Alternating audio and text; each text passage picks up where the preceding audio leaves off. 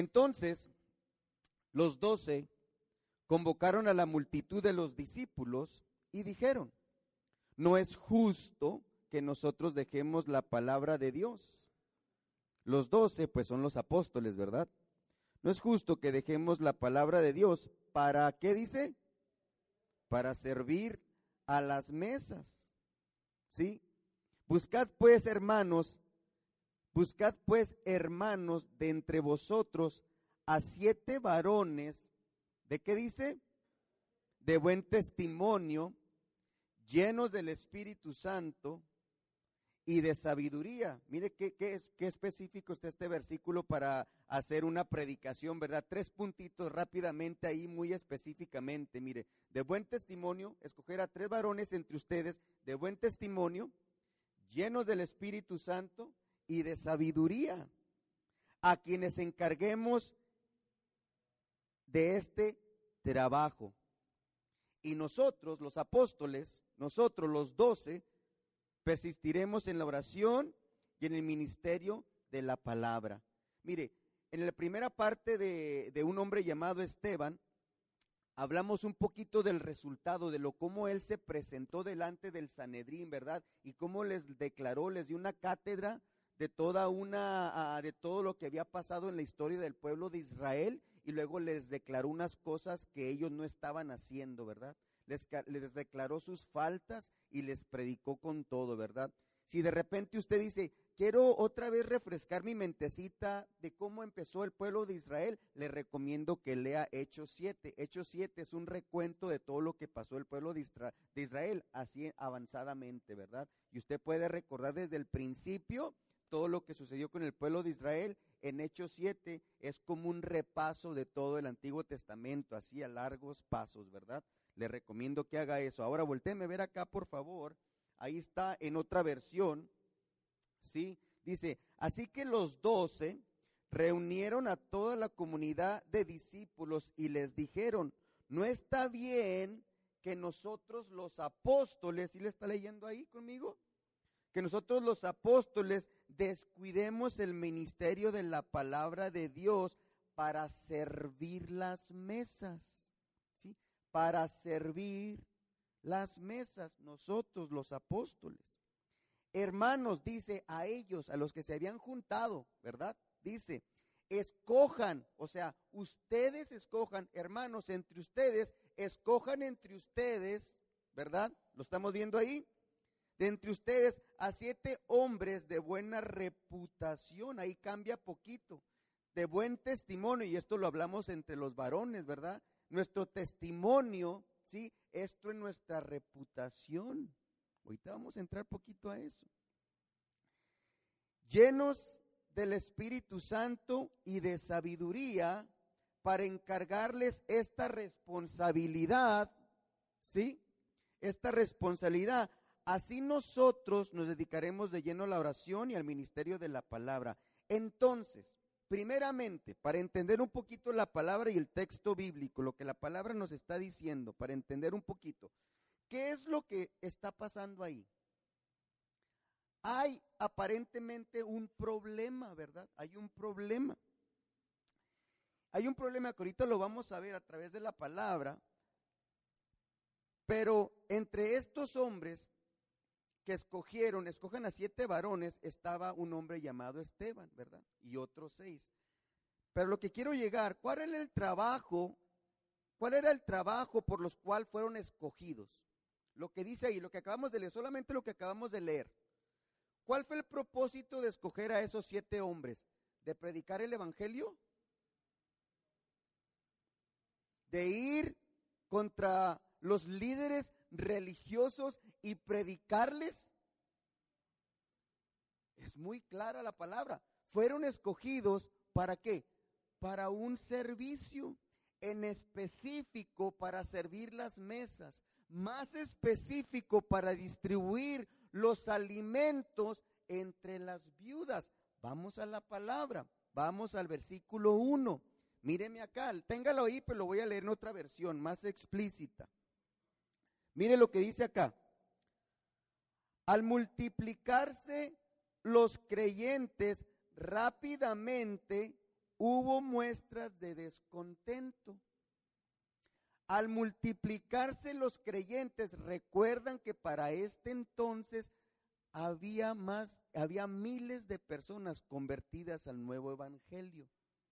Recuerden, empezaron en un aposento alto 120 mil personas y rápidamente en el primer sermón de Pedro se convirtieron tres mil.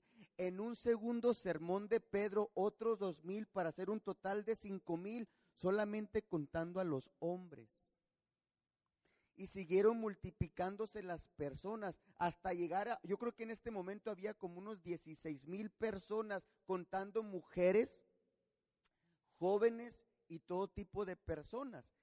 Esto quiere decir, imagínense para darles de comer a todos. Obviamente, obviamente que este en estos a tantas personas, obviamente que también habría viudas, ¿sí? Como tal vez en este grupo de personas que nos encontramos aquí existen viudas, ¿verdad? También. Este, entonces imagínense en una en un en una en una grupo de personas de más de 14, 15 mil, 16 mil personas, imagínense todas las viudas que había. Este es el problema por lo cual escogieron a estos varones. Vamos a seguir leyendo. Los creyentes de habla griega, ahorita lo dice ahí diferente usted, pero léalo acá por conmigo para que se entienda un poquito mejor. Los creyentes de habla griega se quejaban de los de que hablaban hebreo diciendo que sus viudas eran discriminadas en la distribución diaria de los alimentos. El problema es este. Todos son creyentes. Había unos creyentes, ¿sí? Todos eran creyentes. Había unos creyentes que hablaban hebreo, ¿sí? Y había unos creyentes, porque había de todos lados, ¿verdad? Habían venido de todos lados al aposento alto cuando er, descendió el Espíritu Santo. Había gente de todos lados, ¿verdad? Aquellos gentiles también. Había gente de habla creyentes, ya cristianos, de habla griega, y había creyentes de habla hebrea, ¿verdad? Y los de habla hebrea, de los gentiles, se quejaban porque ellos estaban diciendo que cuando se distribuían los alimentos, las viudas de ellos no se les daba lo correspondiente. No se les daba lo correspondiente. Y se quejaron, como que no estaban siendo justos con todas las mujeres en darle los alimentos. Este era el problema. Y está bien, hermanos. Esto me hace pensar a mí que en una congregación, como siempre lo he dicho, pues todos pensamos diferente. Y es un poquito de lo que, todo lo que ella estaba hablando, Hildamar, tiene que ver con esto que estoy hablando el día de hoy. Obviamente que en un grupo de personas, pues no todos, no todos vamos a estar de acuerdo en cuestiones terrenales. ¿Sí? En lo que siempre sí tenemos que estar muy de acuerdo y estar todos en un mismo camino, en una misma página, en una misma visión, qué es lo que estamos haciendo nosotros como iglesia. Yo creo que eso está muy claro.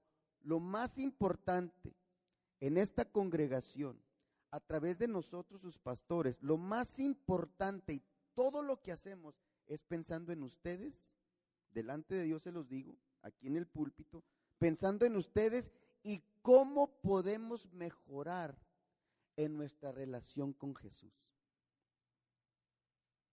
Siempre. Eso es la visión, eso es lo que queremos. Ahora que de repente usted piense, así no se hacen las cosas, eso no está bien, eso no me gusta, it's okay. Está bien. Yo comprendo, yo se lo digo a mi esposa, entiendo, todos pensamos diferente, es una cosa que la que yo le, le digo a ella. Todos, inclusive entre ella y yo, pensamos diferente.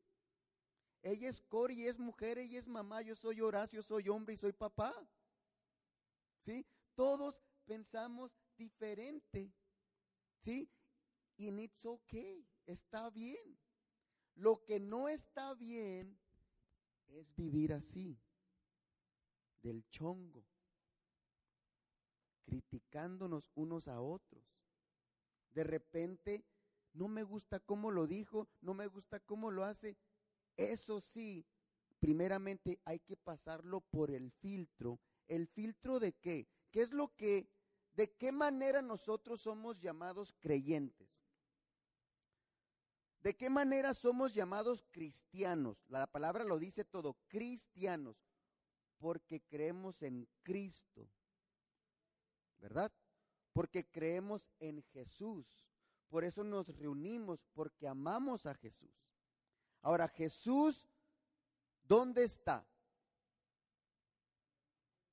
A la diestra del Padre. ¿Y qué nos dejó para seguir creyendo en Jesús? Nuestra fe está puesta en Él a través del Espíritu Santo. Ahora, lo hemos platicado aquí, es un recordatorio de lo que hemos estado platicando. ¿Cuáles son los frutos del Espíritu Santo? Gozo, paz, paciencia, benignidad y nueve cosas, ¿verdad? Cuando somos creyentes, aún en una congregación donde pensamos diferente y tenemos cada, cada pensamientito, cada, cada mente es un mundo, aún así, aunque tengamos diferencias, hay que sonreír, hay que amarnos, hay que eh, eh, tenernos paciencia, porque si no, pues, ¿para qué nos esforzamos en estar aquí? ¿Para qué nos esforzamos eh, en venir cada servicio, los que venimos cada servicio o cada oración? Si de repente nuestros frutos y nuestras actitudes no reflejan lo que somos en Cristo. ¿Sí me entienden cómo? Miren aquí, si de repente entre nosotros somos aparentemente o, posiblemente somos como doscientas tantas personas, cada servicio tenemos un conteo y lo más que han venido en un, en un domingo contando niños y todo son 130, 138, perdón, 148 y cada vez faltan 80 o 90, ¿verdad?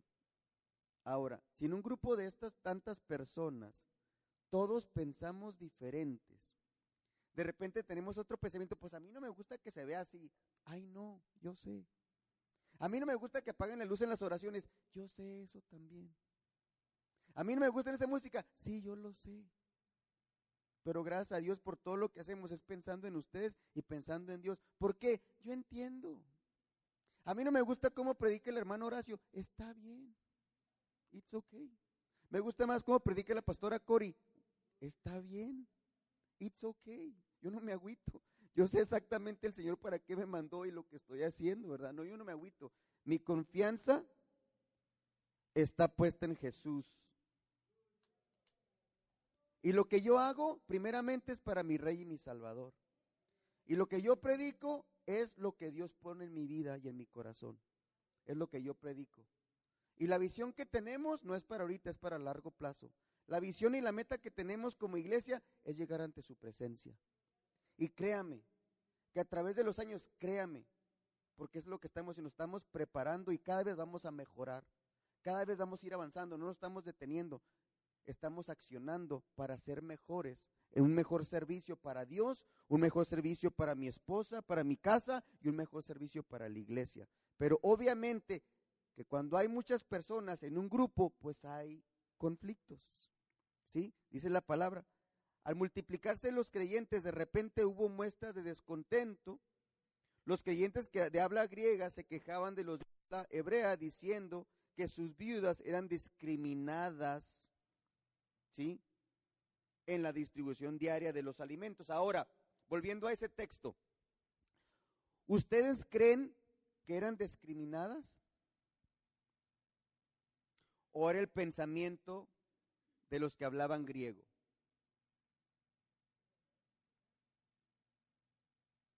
¿Usted cree que cuando le sonríe a una persona, la persona anda enojada? ¿O no le quiere saludar? ¿O a lo mejor le duele algo? ¿A lo mejor acaba de bronquearse con su esposo, su esposa, su hijo?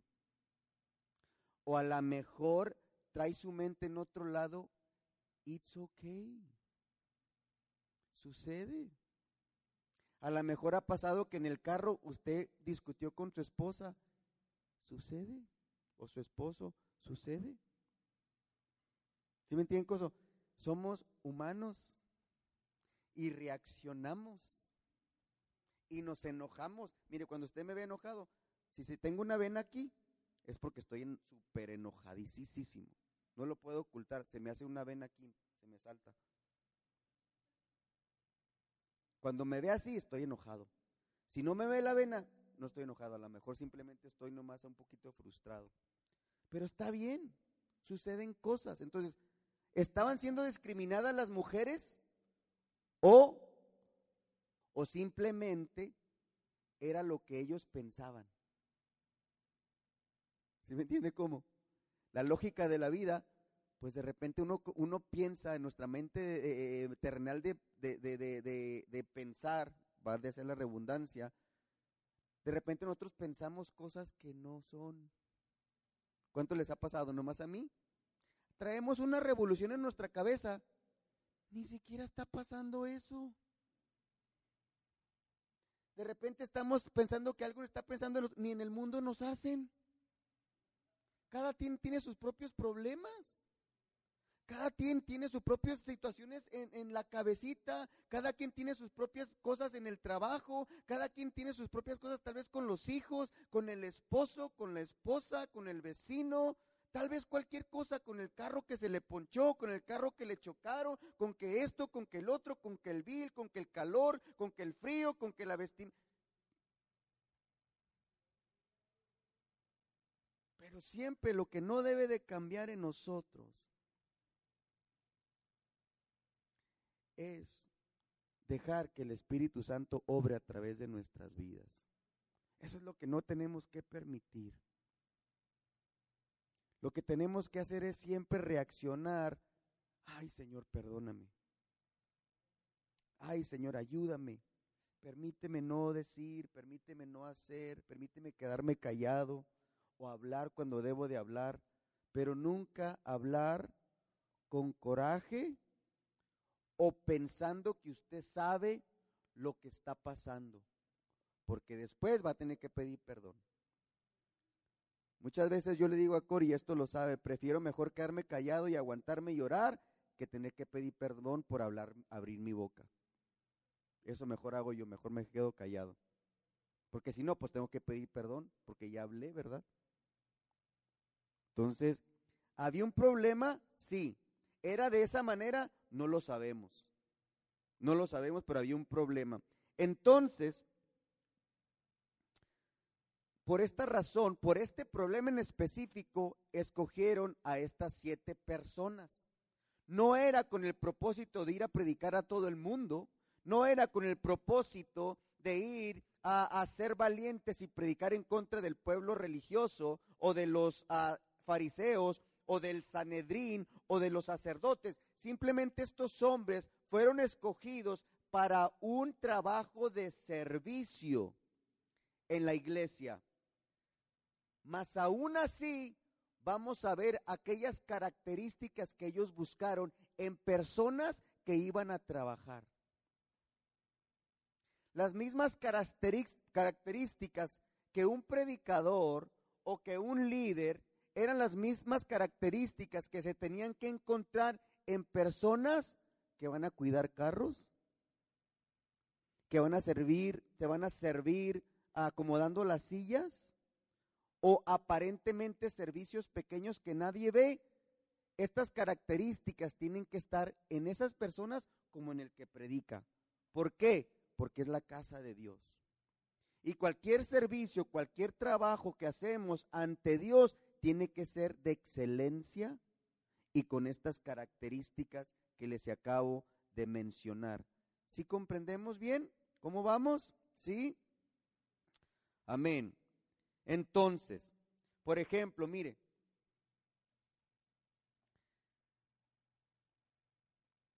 esta semana tuvo un poquito pesadito para mí, porque pues preparé la predicación para el miércoles, preparé la clase o la estuve preparando para el viernes y hoy me preparé para esta mañana. pero también una preocupación que traía en mi mente desde el lunes, ¿qué vamos a comer los varones? A lo mejor usted no se da cuenta de eso, pero pues son preocupaciones que a mí, ¿qué vamos a comer? Y pues hay que cocinar, ¿verdad? Gracias a mi esposa que me ayuda. Pero pues me toca este, este, me toca este, este versículo. No es justo que nosotros dejemos la palabra de Dios para servir las mesas. Ahora, no crea que con lo que, lo que hacemos lo hacemos de mala gana, no. Porque a mí lo que más me interesa es que todos los varones vengan.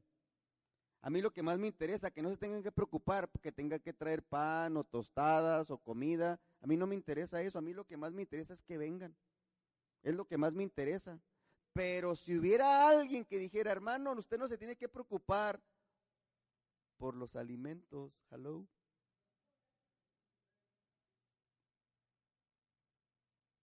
Me encantaría. Y más me encantaría que fuera uno de ellos, un varón de los que no vienen. Ouch. Y recuerden que los conozco a todos.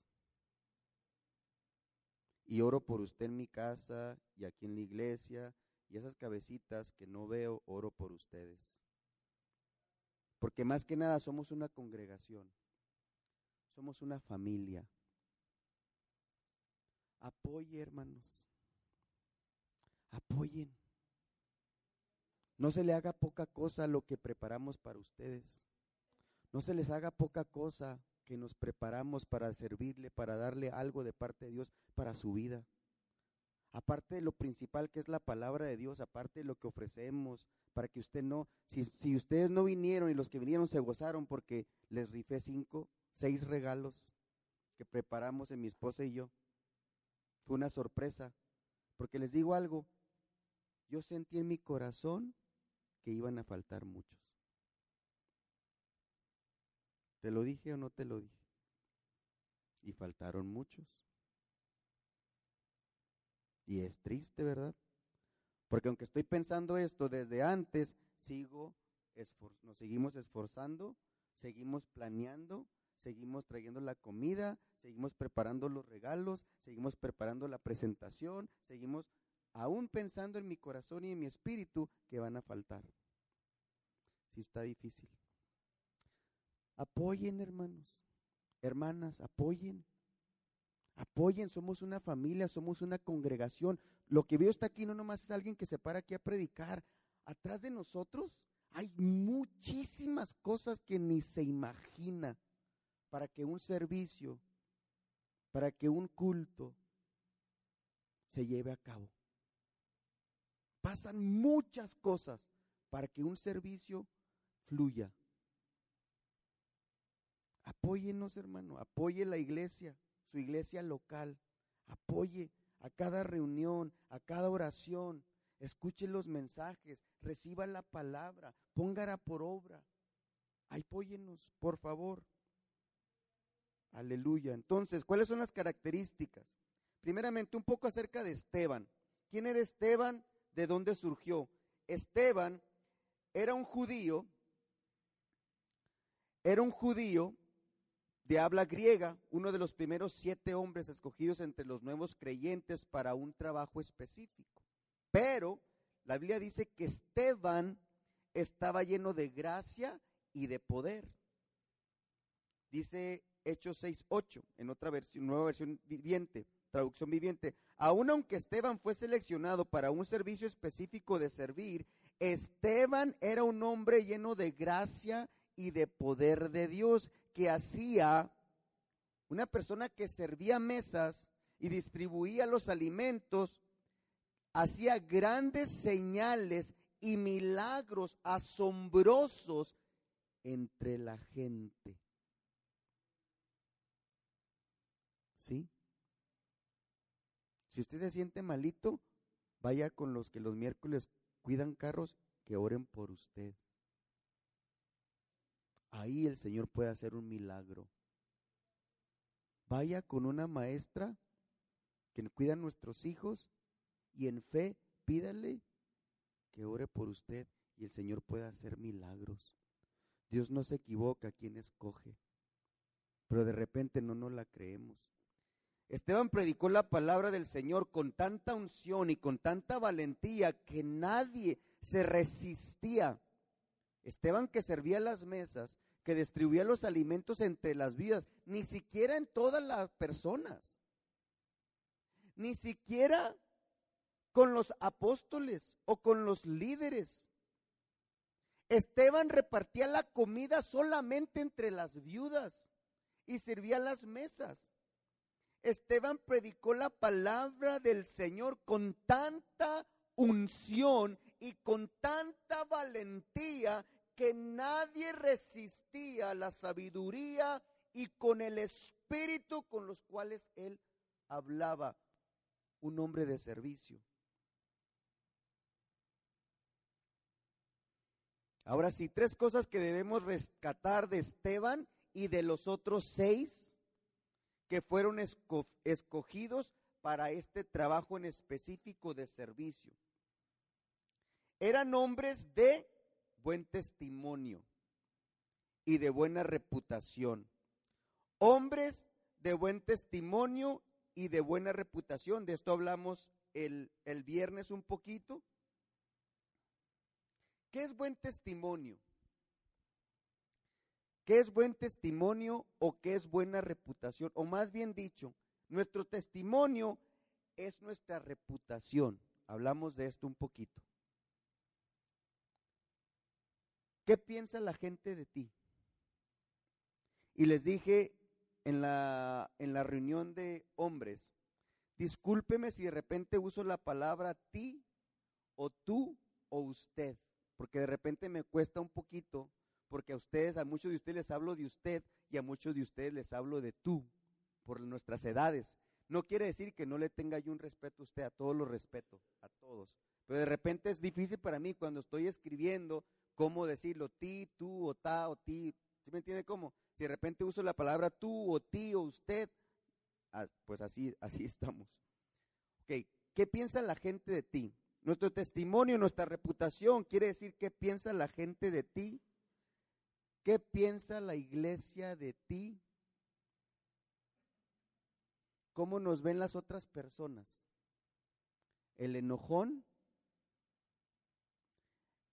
¿El negativo? ¿El que todo lo sabe? ¿El que no acepta un consejo? ¿El llorón? ¿El que nunca viene? Vamos a hacer una reunión. Ah, no va a venir, nunca viene. El que nomás viene los domingos. ¿Qué piensa la gente de ti? ¿Qué piensa la gente de usted? En una congregación, ese es nuestro testimonio. Esa es nuestra reputación. Escojan entre ustedes a siete varones, a siete personas de buen testimonio, de buena reputación. ¿Cuántos quieren servir a Dios? Levante su mano. ¿Cuántos quieren servir a Dios? ¿Qué están pensando de ustedes? Si yo les diría, entre ustedes escójanme a diez personas para hacer un trabajo ustedes mismos van a pensar en lo que acabo de mencionar. Usted ya está pensando en alguien, yo lo sé. Eso que está pensando y usted es la reputación de esa persona.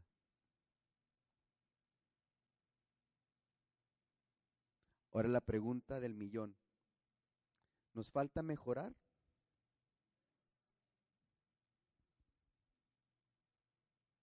Busque entre ustedes a siete personas de buen testimonio, de buena reputación. Más que nada, lo más importante de nuestro testimonio, de nuestra reputación, ¿qué piensa mi esposa de mí? ¿Qué piensa su esposo de usted? ¿Qué piensan sus hijos de usted? ¿Ese es su testimonio como padre? ¿Ese es su testimonio como esposo? ¿Ese es su testimonio como esposa? ¿Qué piensa mi familia de mí? ¿Qué reputación tiene en su casa?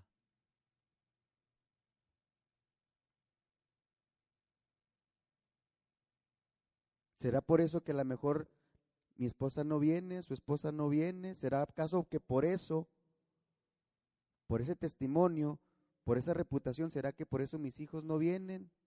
¿Será por esa reputación que tenemos o ese testimonio, por eso mis familiares no me escuchan?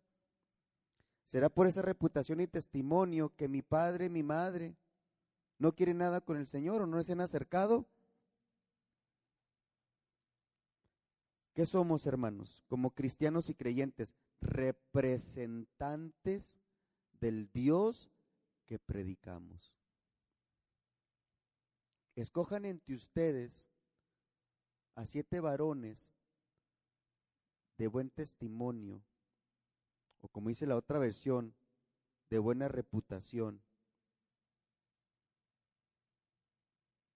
¿Qué están hablando de mí?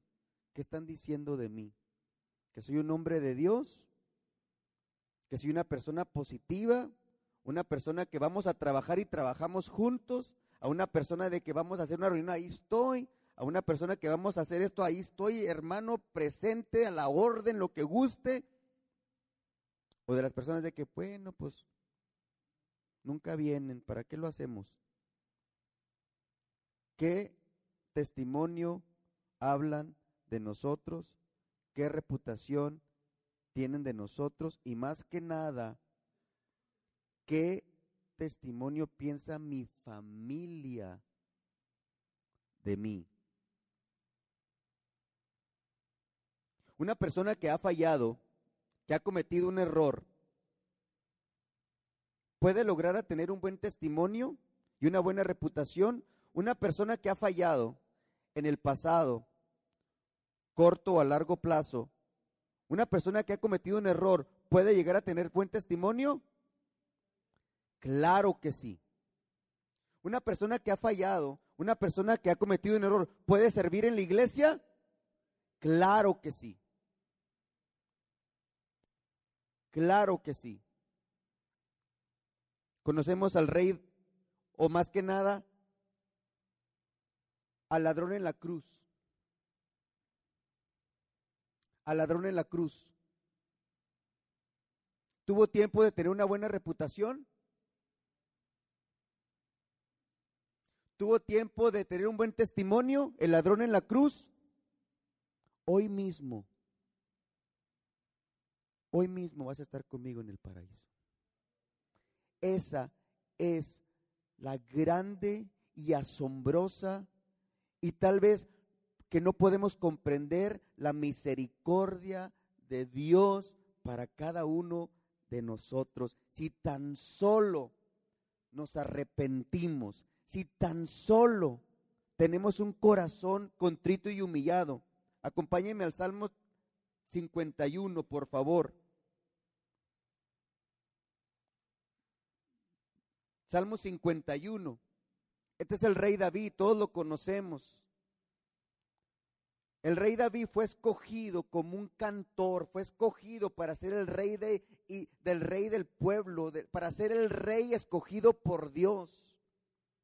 Un hombre lleno de fe, un hombre del poder del Espíritu Santo, un hombre que se enfrentó ante un gigante y lo derrotó, un hombre que fue escogido por la gracia, un hombre que dice que fue hecho conforme al corazón del Dios mismo.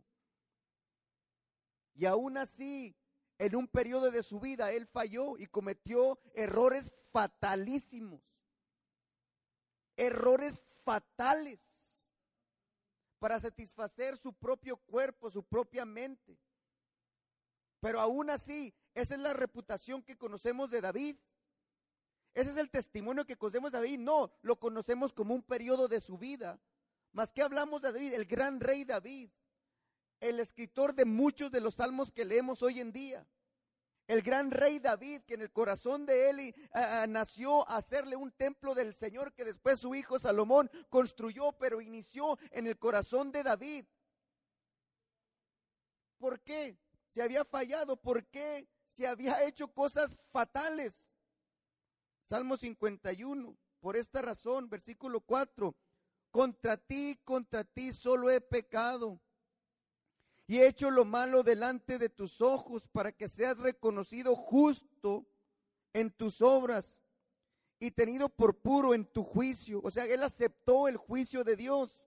Versículo 7.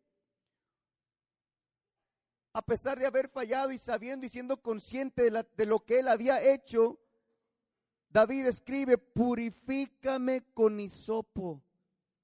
Les expliqué lo que era el hisopo en otras predicaciones. Era un ritual, era una esponja tipo ah, algodón que usaban en los sacrificios cuando alguien cometía pecado y agarraban y sacrificaban el corderito y agarraban el hisopo, la esponja y agarraban la sangre incluida con agua para rociarla hacia el altar para que de esa manera el Dios del cielo recibiera ese sacrificio. Y David está diciéndome conscientemente de eso, dice, purifícame con hisopo. Purifícame con hisopo y seré limpio. David, de una manera, no está yendo al sacerdote como debería de hacerlo a través de después de un pecado. Él mismo le está diciendo al Señor, es como si David hubiera sabido acerca de lo que la cruz fue, hubiera sabido que no tenemos que ir al sacerdote, que simplemente con clamar al Dios del cielo, a Jesús nuestro Rey y Salvador, podemos ser limpios, que es lo que hoy hacemos. Miren lo que David está diciendo antes de que fuera Jesús a la cruz, purifícame con hisopo. Purifícame y seré limpio. Lávame. Yo sé que he cometido errores. Yo sé que te he fallado. Yo sé que he maquinado cosas en mi mente que no te agradaron, pero purifícame, límpiame y más que nada, lávame, Señor mío. Lávame. Aunque mi corazón y mi conciencia está negra del pecado, lávame y seré más blanco que la nieve. Hazme oír el gozo y alegría y se recrearán los huesos que has abatido. ¿Cómo se ve alguien que ha fallado demacrado? ¿Cómo se, se ve alguien que ha fallado y ha cometido pecado? Hasta enfermo, encorvado. Versículo 10, crea en mí más que nada. Después de que me laves, después de que me purifiques, después de que me limpies, crea en mí, oh Dios, un corazón nuevo, un corazón limpio, otro corazón. Crea en mí, es hacer algo nuevo. Dame un corazón nuevo. Y renueva mi espíritu recto dentro de mí.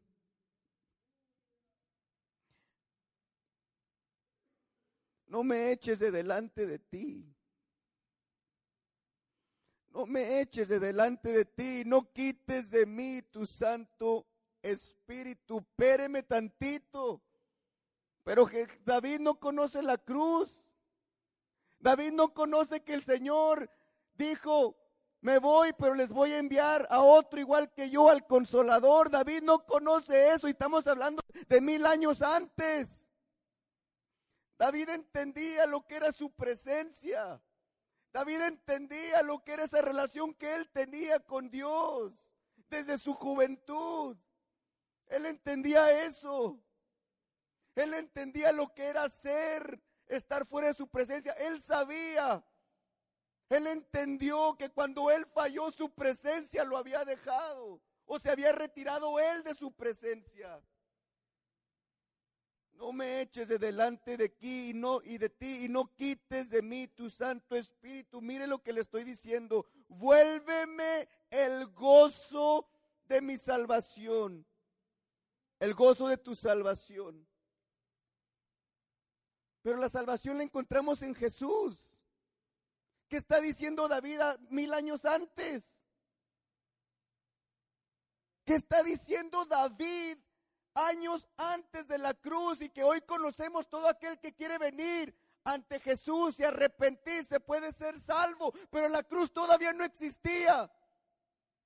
Mas David entendía lo que era estar, lo que era ser salvo. David entendía, el rey David entendía que él no quería estar fuera de su presencia. Vuélveme el gozo, es el rey David escribiendo esto, como si la cruz ya hubiera pasado, como si el sacrificio de Jesús ya hubiera sucedido, como si Jesús ya hubiera ascendido al cielo como que yo hubiera sucedido, yo hubiera mandado el Espíritu Santo, hubiera dotado a todos los creyentes. David está entendiendo eso. Vuélveme el gozo de tu salvación y el Espíritu noble me sustente. Vea lo que dice el versículo 15. Señor, abre mis labios y publicará mi boca tu alabanza, porque no quieres sacrificio que yo lo daría. No quieres holocausto. Él está diciendo, ¿de qué me sirve ir al sacerdote y hacer un sacrificio y matar mil cabras o mil corderos si tengo un corazón dañado, si tengo un corazón negro? ¿De qué me sirve ir ante el sacerdote? Yo no quiero ir al sacerdote, yo lo que quiero es que tú me perdones, Señor. Yo lo que quiero es que tú me cambies. Yo lo que quiero es que tú me salves. Yo lo que quiero es que tú me laves. ¿De qué me sirve la oración? ¿De qué sirve el ayuno si nuestro corazón está dañado? ¿De qué sirve estar comprometido en venir cada vez si te llegamos con actitudes indiferentes? ¿De qué nos sirve estar aquí si estamos pensando en contra de mi hermano? ¿De qué me sirve estar aquí si estoy pensando en contra del pastor? ¿De qué me sirve estar aquí? Eso no vale nada. Lo que Dios desea en nosotros es lo que dice a continuación. Porque no quieres sacrificio que yo daría, ni quieres holocausto, ni quieres oraciones, ni quieres en ayuno, ni quieres que esté aquí siempre. Tú lo que quieres, los sacrificios de Dios son el espíritu quebrantado. Lo que tú quieres no es eso que estemos aquí, que estemos, eh, oremos en nuestras casas noche y día y ayunemos y tenemos, tal vez hablamos en contra del hermano, si tal vez pensamos de una manera llena de maldad, si criticamos y hacemos, ¿de qué sirve tanta oración? ¿De qué sirve tanto leer si nuestro corazón no está limpio? Los sacrificios de Dios son el espíritu quebrantado y al corazón contrito y humillado, no despreciarás tú, oh Dios. Palabras del rey David unos mil años antes de que Jesús fuera a la cruz. Qué tremendo. Solamente tocaremos el punto número dos, llenos del Espíritu Santo. Primero, busquen entre ustedes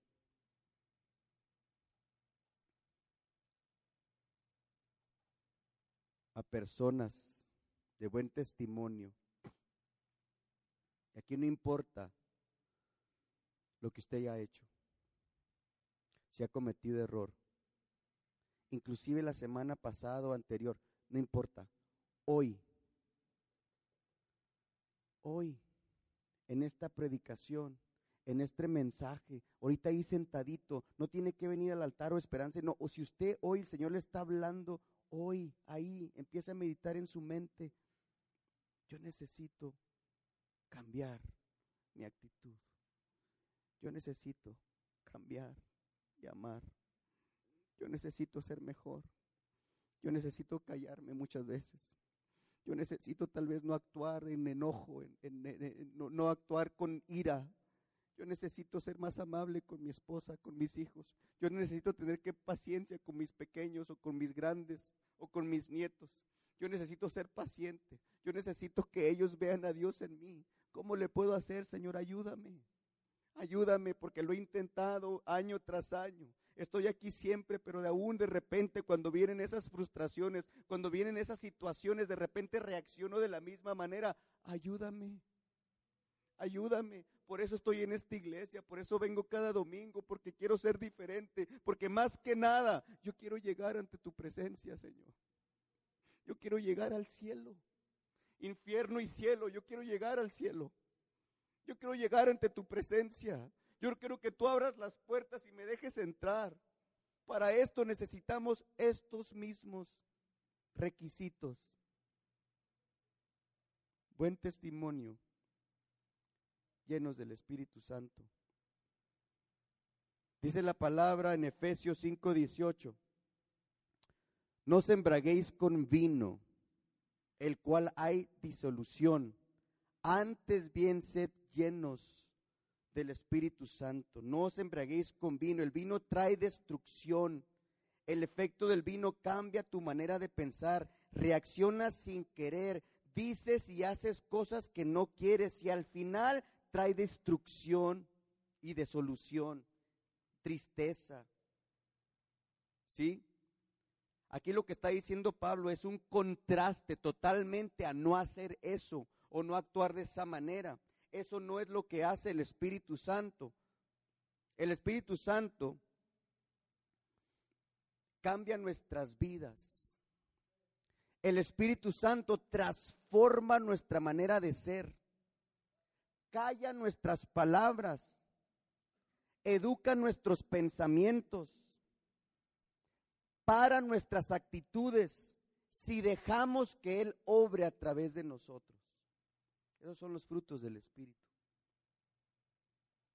El Espíritu quiere obrar en nosotros para poder modificar y ajustar cosas en las que hemos fallado siempre, constantemente o algunas veces. El Espíritu Santo quiere obrar en nuestras vidas siempre siempre que usted roba sus rodillas, siempre que usted abre sus ojitos, el Espíritu Santo quiere obrar en usted. Y quiere que ese día no suceda eso que siempre hace. El Espíritu Santo que ese día, cuando usted abre sus ojos, hoy mismo, desde la mañana, el Espíritu Santo estaba ahí esperando que usted dijera, hoy comienzo una vida diferente, hoy no voy a hablar, hoy no voy a hacer, hoy no voy a pensar de esa manera, hoy voy a ir con la mejor actitud a la iglesia.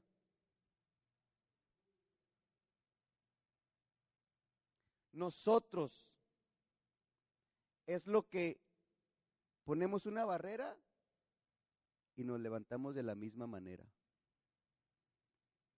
Eso no quiere decir que el Espíritu Santo no estaba ahí. El Espíritu Santo está en todas partes. En todas partes, a toda hora, en cualquier situación, el Espíritu Santo está ahí. Nosotros somos los que no le damos la entrada a que obre a través de nosotros. Gozo, paz, paciencia, bondad, benignidad, fe, mansedumbre, templanza. Él quiere actuar en nosotros todas esas cosas. De Él no depende, depende de nosotros. No os embriaguéis con vino, en lo cual trae disolución. Antes, sed llenos del Espíritu Santo. Cori nos explicó lo que es ser llenos constantemente, lo que se necesita. ¿Recuerdan el ejemplo del carro? Del carro nuevo cuando se encarra, qué bonito, el aire, las luces, esto, que el otro. Pero llega un momento después de unas, vamos a decir, unas seis, siete horas de manejarlo con tanque lleno, ¿qué va a tener que hacer usted?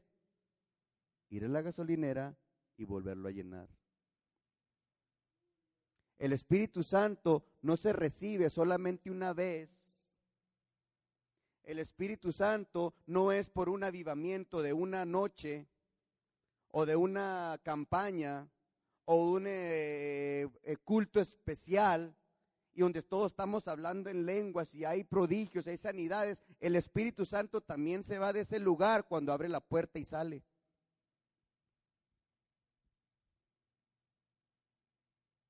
¿Recuerdan el miércoles los que vinieron?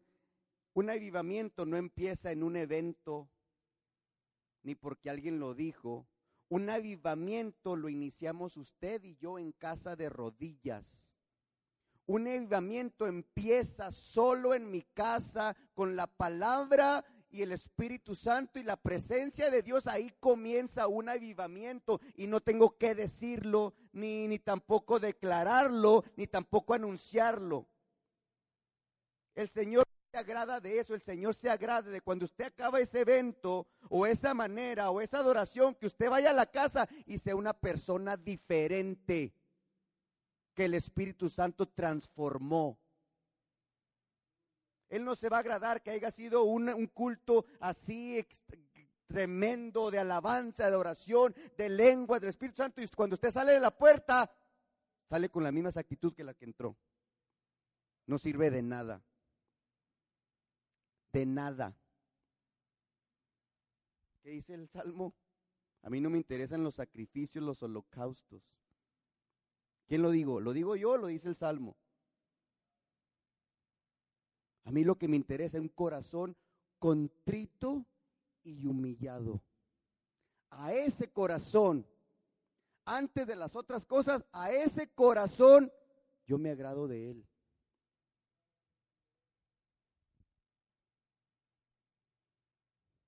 Muchos hemos sido tocados por el Espíritu Santo. Hemos hablado en otras lenguas, los que tienen, los que han recibido ese don. Muchos han llorado en su presencia. Muchos nos ha tocado una prédica, una palabra, algo que el Señor nos habló en cada servicio. ¿Y qué hacemos cuando salimos? ¿Por qué la semana andamos igual?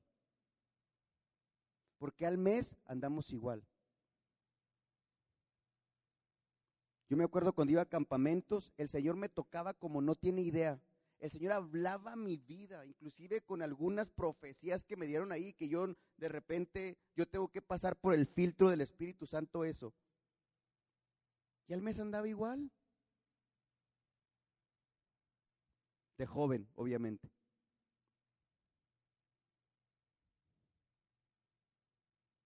¿De qué sirve un servicio de avivamiento y esto, si cuando sale de la puerta sale a lo mismo?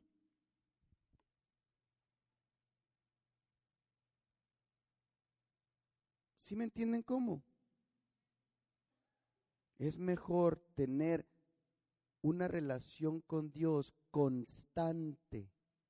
Les decía el miércoles o el viernes, no me acuerdo. Usted puede orar tres horas y ser la misma persona. O puede orar lo que el Señor ponga en su corazón y lo que pueda, pero tener una comunión con Dios todo el día. Yo no necesito estar hincado para estar en comunión con Dios todo el día. A mi Dios lo tengo en la mente todo el día. Todo el día estoy hablando con Él. Todo el día estoy meditando en su palabra. Todo el día estoy haciendo algo que me conecta con Dios. Y aún así fallo. Imagínense los que oran dos horas en la mañana, pero no se acuerdan en todo el día de Dios. Si usted está conectado con Dios todo el día, no va a ser tan fácil que usted grite, no va a ser tan fácil que usted hable en contra de aquel, no va a ser difícil que usted no tenga paz. Pero si oró toda la mañana y no se acuerda de Dios, en cuanto alguien se le mete en el freeway, o el no sé qué pito traiga, ¿verdad? O claxon. Va a ser muy fácil. Va a ser muy fácil. ¿Por qué no inclina su rostro?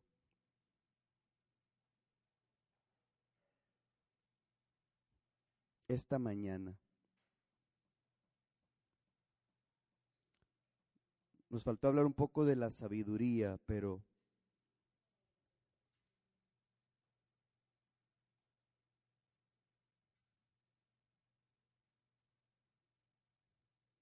el Espíritu Santo en contra, en contraste con el ser ebrios, el Espíritu Santo tiene el efecto opuesto. Él es un estimulante, él mueve cada aspecto de nuestra vida, de nuestro ser, para una mejor y perfecta actuación. El Espíritu Santo nos ayuda a guardar nuestra boca, nuestros pensamientos, nuestras actitudes. Ser llenos del Espíritu Santo. Desde que empezamos la serie del Espíritu Santo hemos estado hablando de la reverencia que le tenemos que dar a su presencia. Desde enero estamos con esto. Desde enero el Señor nos está hablando de darle la seriedad, de darle el lugar a la presencia del Señor. Y aunque anteriormente, años atrás, se ha predicado esto, pero hemos estado enfatizando de darle, de darle a Dios su lugar en todo momento, a todo tiempo, en todo lugar y en cada momento.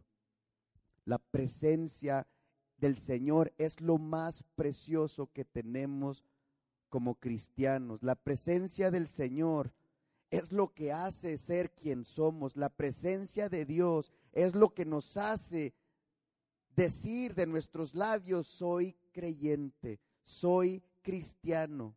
No es simplemente palabras, no es simplemente algo que me enseñaron, sino es su presencia dentro de mí que salen, que es por lo cual salen esas palabras que puedo decir, soy creyente de Jesús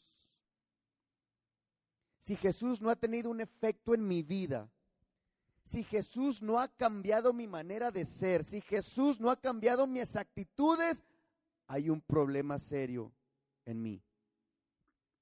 Si soy la misma persona que era antes, hay un problema serio en mí. Si cometo los mismos errores vez tras vez, hay un problema dentro de mí. Si no apoyo porque no quiero, hay un problema cerca de mí, dentro de mí. Si yo soy parte de esta iglesia, de esta familia de fe, en esta comunión entre hermanos, y no apoyo ciertas cosas, hay un problema en mí. ¿Por qué, Señor? Ayúdame. Ayúdame. Ayúdame en estas pequeñas cosas.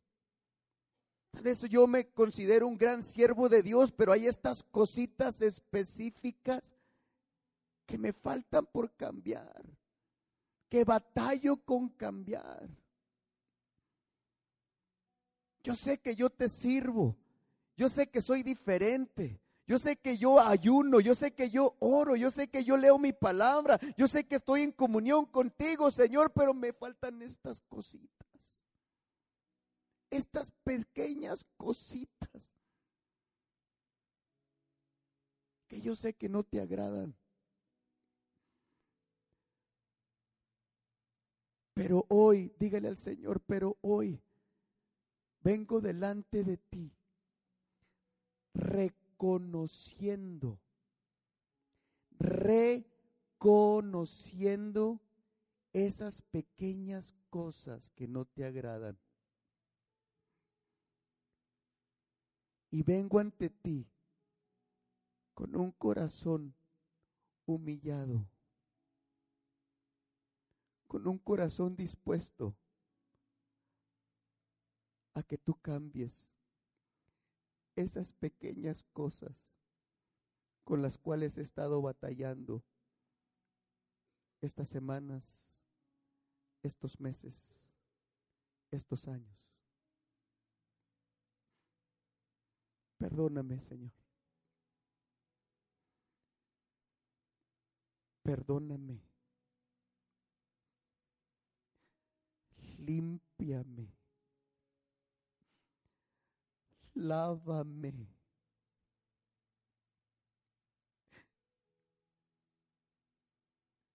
Lávame. No porque oro tres horas, no porque ayuno. Lávame con tu presencia.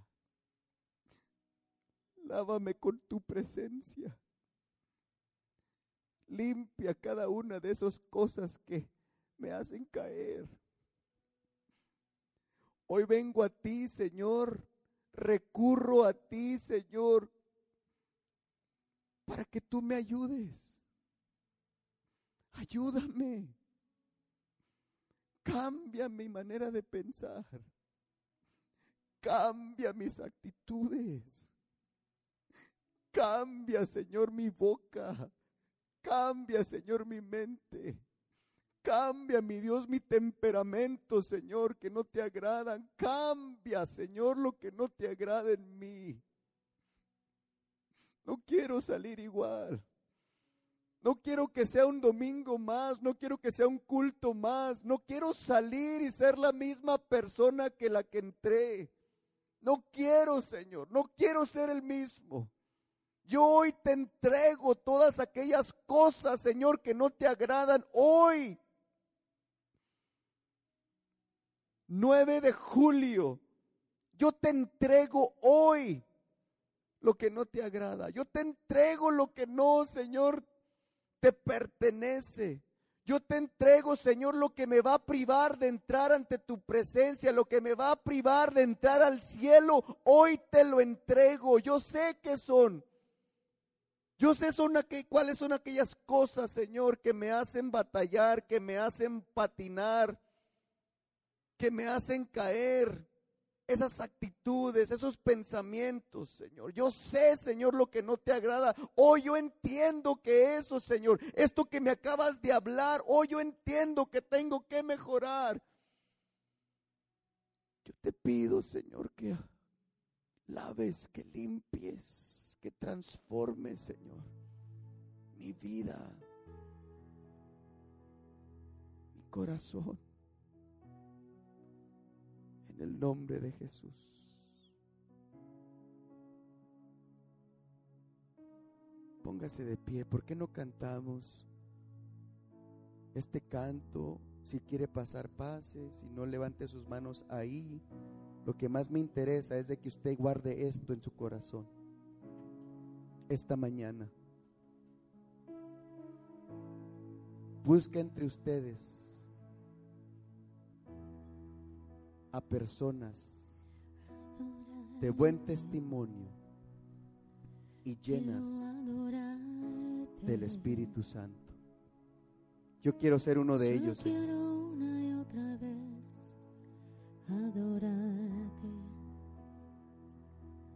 Levante sus manos.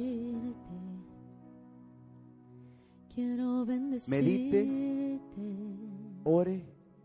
Adore a Dios que no quede nada de mí, yo quiero Escuche, Dios puede salvar y transformar a través de la adoración. Exaltarte,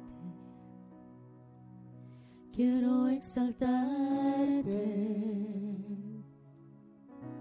Hasta que gobiernes tú en mi vida, mi Señor, y adorarte y exaltarte con todo mi amor y adorarte y exaltarte.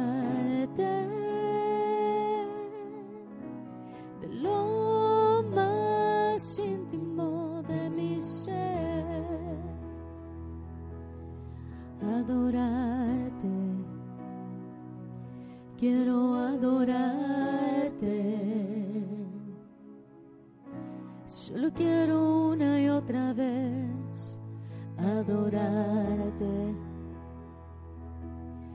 bendecirte. Quiero bendecirte. Díganme. Hasta que no quede nada de mí, yo quiero bendecirte exaltarte. quiero exaltarte. Señor, escucha. Hasta que gobiernes tú en mi vida, mi gobiernes en mi vida, Señor. Dígale. y adorarte y exaltarte con todo mi amor y adorarte Oh, cuántos adoran al Rey del cielo. y exaltarte Siento la presencia del Señor. de lo más íntimo de mi ser Aleluya. Vamos. y adorarte Dígalo. Adora a Dios. y exaltarte Oh, bendito sea tu nombre, Señor. con todo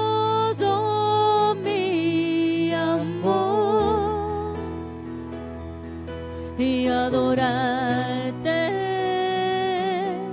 y exaltarte Oh, bendito Rey.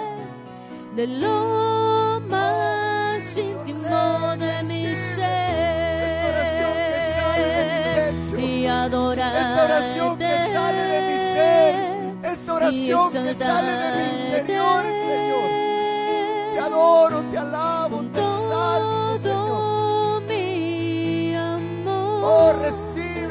de parte mía, de mi y mi alabanza y mi adoración. y Exaltarte, exaltarte Señor, exaltarte, Dios mío. de lo, De lo más íntimo, de lo más de mi profundo, de mi interior, Señor. y Oh, adorarte te adoramos, te adoramos, bendito y exaltarte